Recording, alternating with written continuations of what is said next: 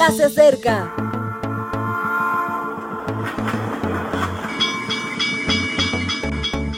Partimos ya.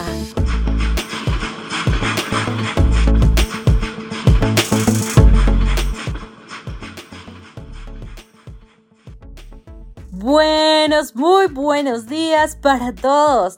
Iniciamos el 19 de julio y cuántas bendiciones están por llegar. ¿Ya estás listo para recibirlas? Que hoy tu corazón, tu mente, tu espíritu, todo esté deseoso de tener ese encuentro con Jesús. Aquí tu amiga Ale Marín te saluda y quiero compartirte de nuestra serie Misión en la Comunidad el título de hoy, Algo para Vivir. Hechos 2, 46 y 47 nos dicen, perseveraban unánimes cada día en el templo y partiendo el pan en las casas comían juntos con alegría y sencillez de corazón, alabando a Dios y teniendo favor con todo el pueblo. Y el Señor añadía cada día a la iglesia los que habían de ser salvos. No había nada perfecto en este mundo, pero si podemos detener nuestra mirada en una dirección correcta, es hacia la iglesia primitiva. Posiblemente se haya exagerado su excelencia, pero no hay duda ninguna de que fue un momento para recordar e imitar. Lucas nos describe cómo procedían y sutilmente nos sugiere cómo debiéramos proceder nosotros. Iban cada día a adorar visitaban de forma constante el templo y lo hacían de forma unánime. No iban porque fuera un requisito salvífico, sino porque era el espacio donde se encontraban con su gente, con los que compartían sus ideas.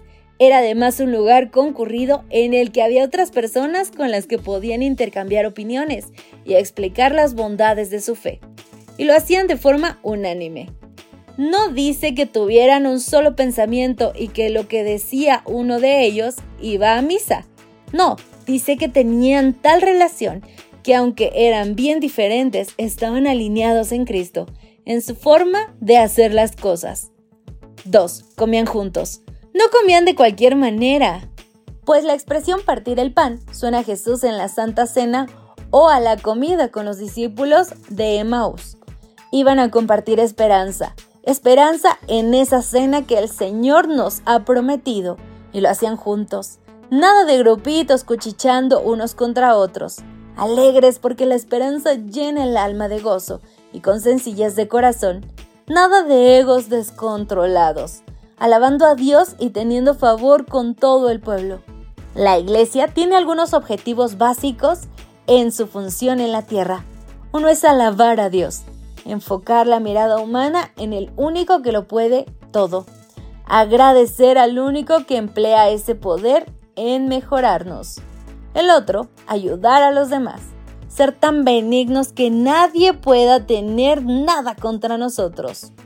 4. Y el Señor añadía a los que serían salvos.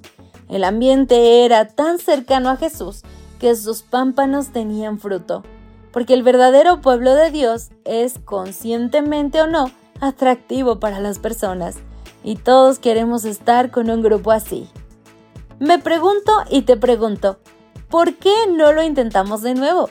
¿Por qué no nos revestimos de Cristo y lo vivimos otra vez? ¿Quién lo impide? Que deje de ser algo para recordar, para convertirlo en algo que vivamos. Intentémoslo. Querido amigo, ¿qué te motiva a vivir, a hacer, avanzar, a realizar? Piénsalo bien y ojalá que hoy puedas tener en tu mentalidad que quien te motiva y la razón de todo es Jesús.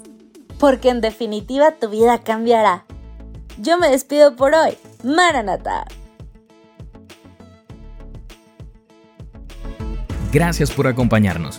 Te recordamos que nos encontramos en redes sociales. Estamos en Facebook, Twitter e Instagram como Ministerio Evangelike.